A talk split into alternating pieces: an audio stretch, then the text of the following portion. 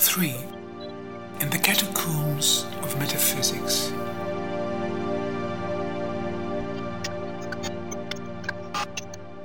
The god of a thousand masks. If it's almost impossible to speak of the machine, it's because at the very moment of having deciphered its inner life and located its ghosts, one sees a mask instead of a physiognomy. And behind it, the voice of an even older spirit speaking in riddles. Strangely, this ghost, despite her age, seems very present, like a vampire who, having arisen from her grave, seeks to quench her thirst for blood. In any case, religious figures of thought are creeping into the present, yearnings that one would have expected to find within various theosophical splinter groups, but not where the latest state of the art engineering has been realized. The fact that this religious contrabanding is a constant, shadowy companion of progress can be studied in its purest form within Silicon Valley, where the machine has become the gospel and the loudest speakers and proponents, devoid of all irony, call themselves techno evangelists. While artificial intelligence has long had the reputation of freeing humanity from all misery, singularity celebrates a chiliasm that can almost be called religious. The only difference being the believer's hope for redemption no longer refers to an afterlife, but extends to this world. In this sense, one does not leave perpetuity as a mere metaphor, but instead sets out to put eternal life into practice, be it by attempting cryonic preservation techniques or reversing natural aging processes. Apparently, the machine seems to be accompanied by religious contraband. This is in line with author and futurologist Arthur C. Clarke's dictum that any advanced technology is indistinguishable from magic. This statement can be understood as a memento that the question of the machine cannot be approached with an engineering intent. A history of technology focusing only on its artifacts or disregarding the associated fantasies can only tell half of the truth, possibly only its worst half. This aside, the historical mutability of the machine presents us with another almost insurmountable difficulty. Because what does this rhetoric have in common with the coffee machine? What does the golem have in common with the bulldozer or the aquaporines of the cell? The very attempt to provide a phenomenology of the machine is doomed to failure where the machine turns inward in a process of involution. Let alone accommodating the paradigm shift as it shines through in Venter's software driven machine.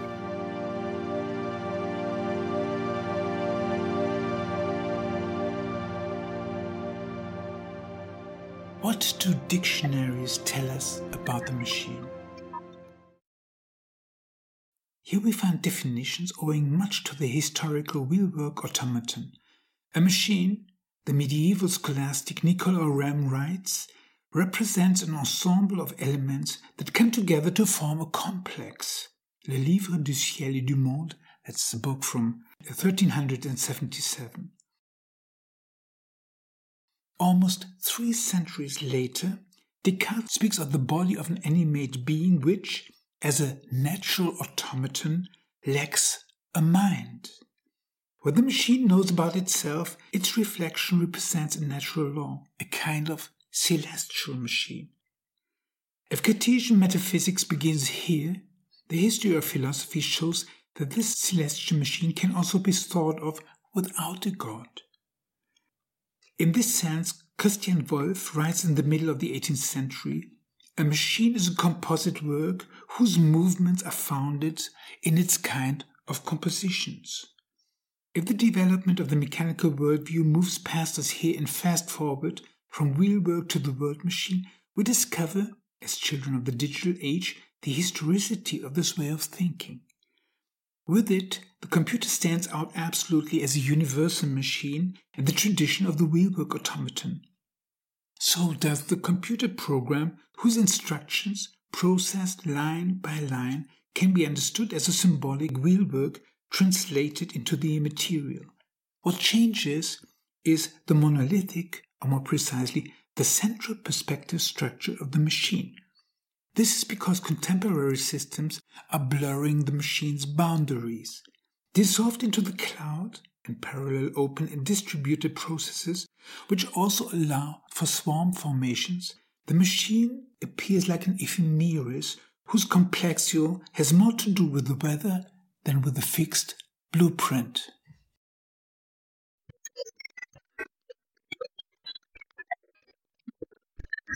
Back to the beginning, that is, back to the question of how the machine concept comes into the world. Surprisingly, European culture and it alone speaks of the machine. And this is before we have machines in the device like material sense. Just as technology takes us into the realm of rhetoric, the machine first comes into the world as a theatrical machine, in the tower of a god, no less. No, that's not quite right. For Deus ex machina, Theos ex mechanes, as the Greek playwright Menander calls her, introduces us to the god in the wake of a machine. The artifice here is that the theatrical crane either lowers the god into the stage or deifies an earthly being by raising them into the air. It is difficult to say if the machine's contribution is exhausted in the physical work, but doesn't also include the dramaturgical intervention as a surprising resolution of an otherwise irresolvable conflict. In any case, the context in which the Deus ex machina appears in the Eumenides of Aeschylus, first performed in 458 BC, is highly symbolic.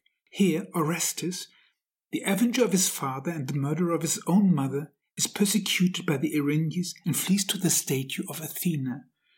Athena is hoisted down from the crane to save him. It allows the dispute over his punishment, death or life, to be decided by the Athenian citizenry by casting their votes.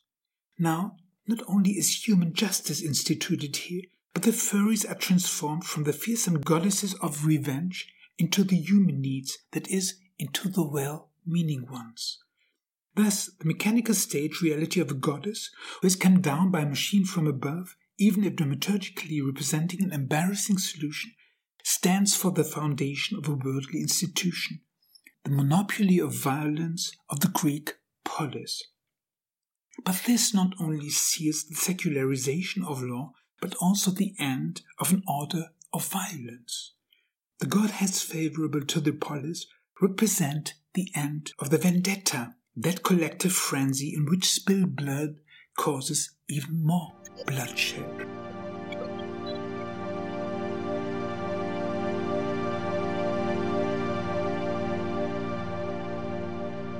Myth of the political. The Deus Ex Machina describes the solution in which a tangled knot of history is cut in a surprising, almost epochal way.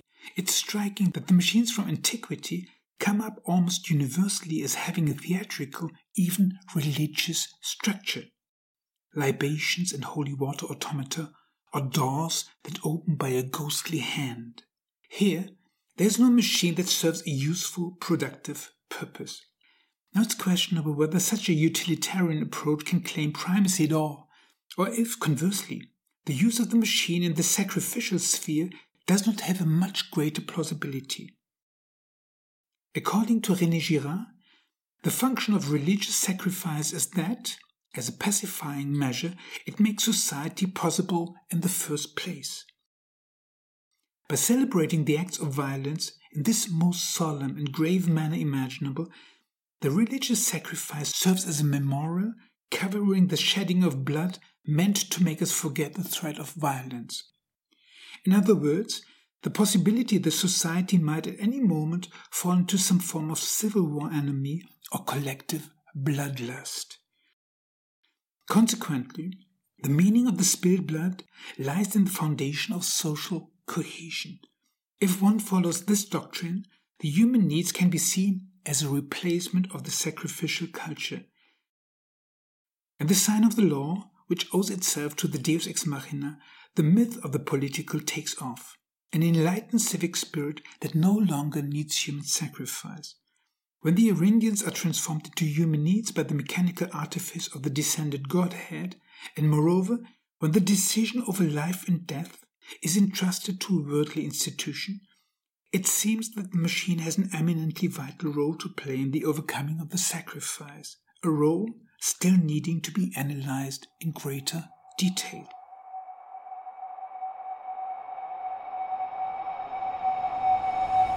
In any case, the machine appears in that transitional zone which Plato christened as metaxy, the in between, a middle being between the mortal and the immortal.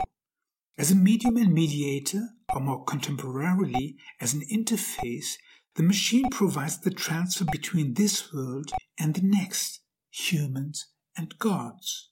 Unlike Eros, the great demon, however, she is not supposed to appear during this transfer of power, instead, acting surreptitiously, withdrawn from the eyes of the audience. And why? Perhaps because the epiphany of the Godhead is all the more convincing the less it appears as machination and stagecraft.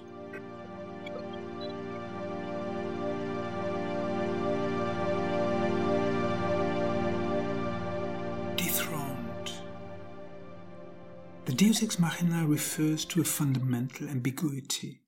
The knowledge that here we're dealing with a rhetorical sleight of hand, a stage trick. It's not by chance that the appearance of the Godhead is accompanied by a declaration of incompetence, even depotentization. The moment the mechanism is seen through, the Godhead is dethroned, dying the death of ridicule.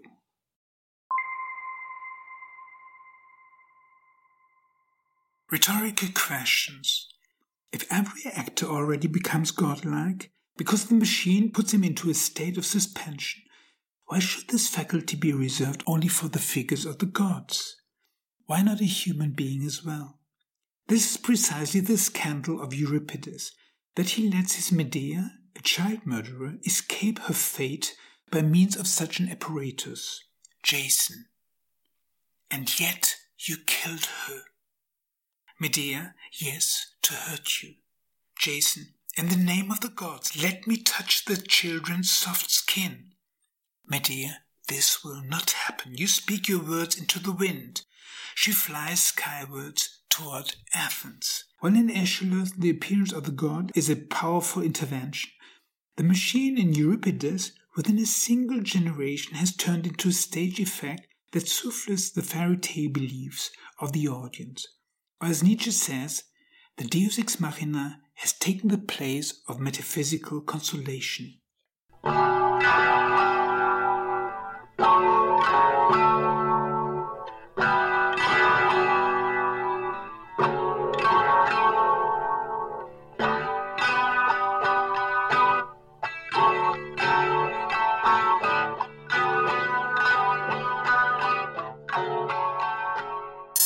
Coming down.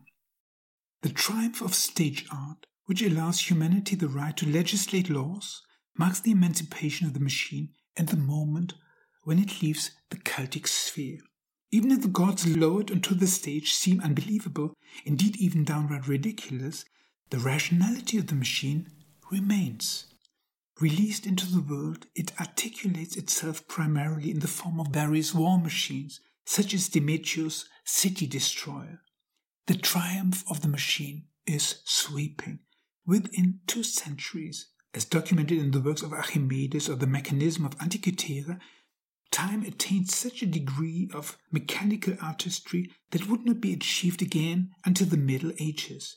Therefore, it's not surprising that Lucretius, in the first century BCE, already speaks of a machina mundi, a world machine.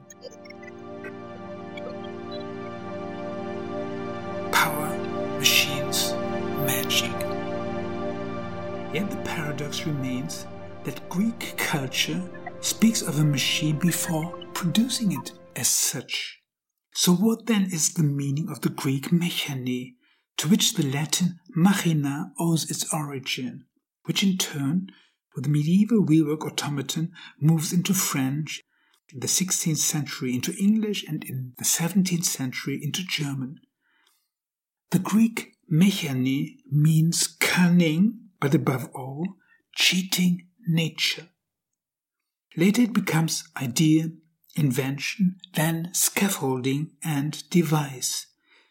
Despite the technical sobering up, the psychological connotation of fraud remains for a long time.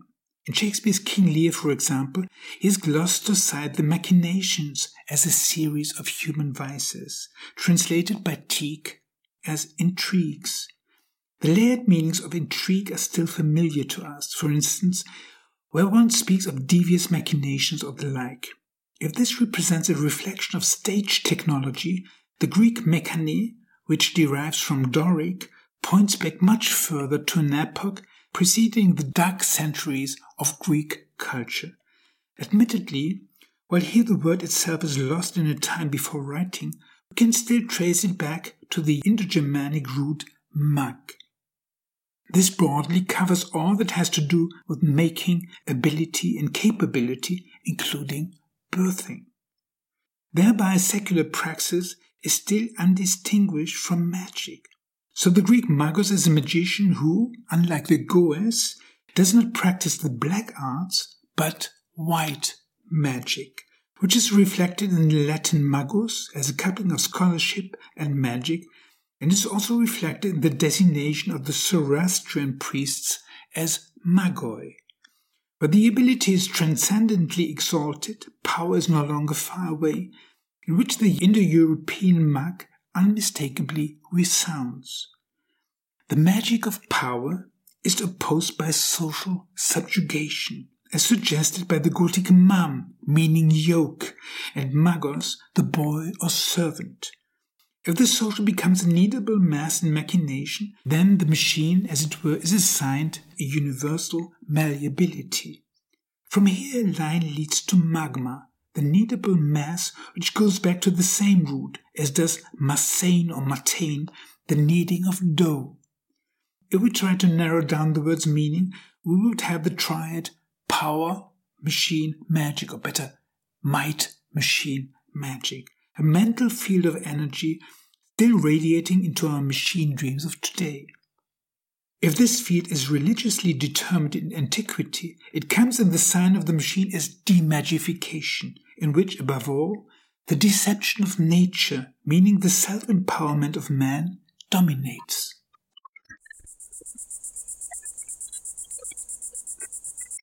If we take the deception of nature as the core meaning, such entities as the natural automaton or the biological machine would be an oxymoron. The machine is what nature is not.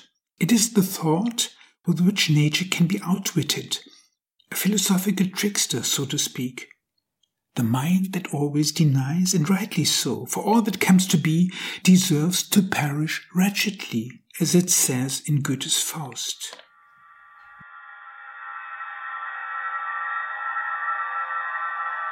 Cunning, deception, deceit.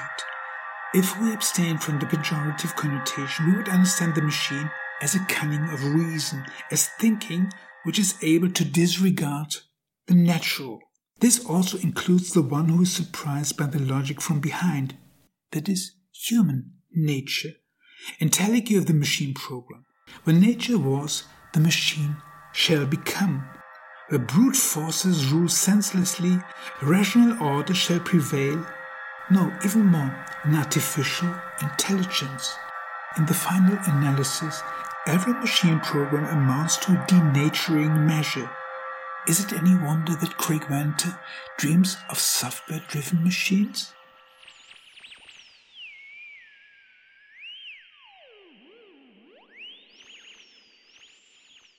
Christian world domination formula, fill the earth and subdue it, Genesis 1:21, would accordingly be read not as a religious claim to superiority, but along the lines of that historical movement in which the machine takes control. Dominium terrae, machina mundi. Culture of the machine. With the machine, human society steps out of the cosmological order. Conversely, there can be no talk of a self conscious culture at all until it possesses a machine. until it's possible for it to free itself mentally from the natural. In this sense, Pliny the Elder distinguishes between what belongs to the earth, terrenus, and what is man made, factitious. Against this background, it becomes understandable why contemporary scientists are enthusiastic about the thinking of Aristotle or the atomists, because here they encounter the principles, indeed the ABCs of all science, analysis and synthesis, interacting building blocks that, in their totality, yield a function each element does not possess on its own. The more ingenious the machine, the more advanced the culture. Disenchantment of the world. If we understand the natural or God given as data, we understand the machine program as making the data into fact.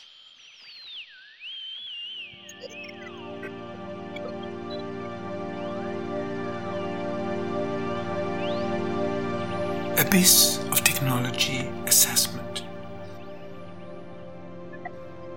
difficulty of this transformation can already be seen in the appearance of the Deus ex machina. Not only is the goddess, from behind, surreptitiously harnessed into the corset of the machine, but the institution of human law by no means remains unchallenged. For the Erinyes, as vengeful goddesses deeply rooted in fertility cults, cannot so easily be rechristened as the socially acceptable Eumenides. May be that such things succeed on stage, but ingrained convictions resist them. The Greek word for revenge, timoria, is originally a concept of value, even more, a concept of honor. From this it follows that whoever doesn't take revenge necessarily loses his honor. So while Athena's intervention may institute mortal jurisdiction, popular belief insists on the old reading. So Socrates, in a philosophical purge, must proceed with an exorcism of language by replacing the avenging honor keeping, the Timorein, with the concept of antidikein, which is a reciprocal wrongdoing. Out of nothingness, in fact, the expulsion of the gods does not seem to have been completed. The notion of culture reveals forms of earthly attachment in which the cult of agrarian deities still persist. On the other hand, the machine assumes nothing. No earth deities, nymphs, satyrs, demons, or vengeful goddesses. Or if it assumes something, then it is creatio ex nihilo, as known to us from Genesis. The earth was desolate and empty, and the Spirit of God was hovering over the water. Genesis 1 2.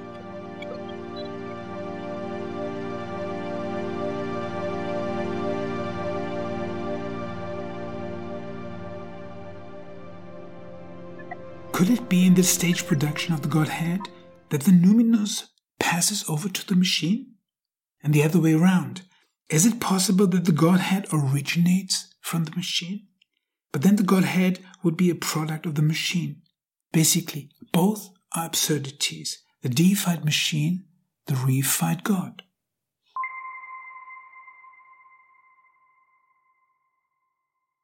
What if the Deus ex machina were not a stage trick, but an expression of a radically changed relationship with the world? Ulrich Wilamowitz Moellendorff references a Greek tendency towards monotheism, with Zeus being the first surviving male godhead. His grandfather Uranus is castrated by his son Kronos, and according to legend, eventually, sleeping Kronos is overpowered by Zeus, who banishes him to Elysium. As proof of his complete depotentization, Kronos spits out the children he had previously swallowed. If we remember that the male gods preceding Zeus were figured in the farming culture and had the role of fertility deities, we understand why the gods are mowed down by their sons with a sickle. Return of the seasons, harvest, and sowing. If Zeus, unlike the father deities before him, survives, it's evidence that the god has stepped out of the natural order. But to where? into the realm of the machine.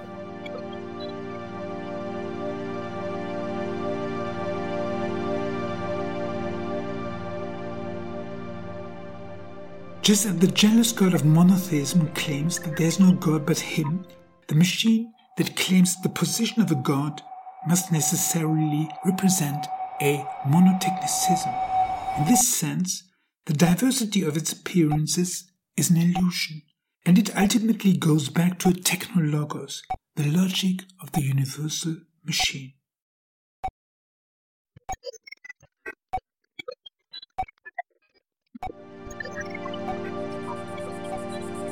But how can the machine claim divinity for itself?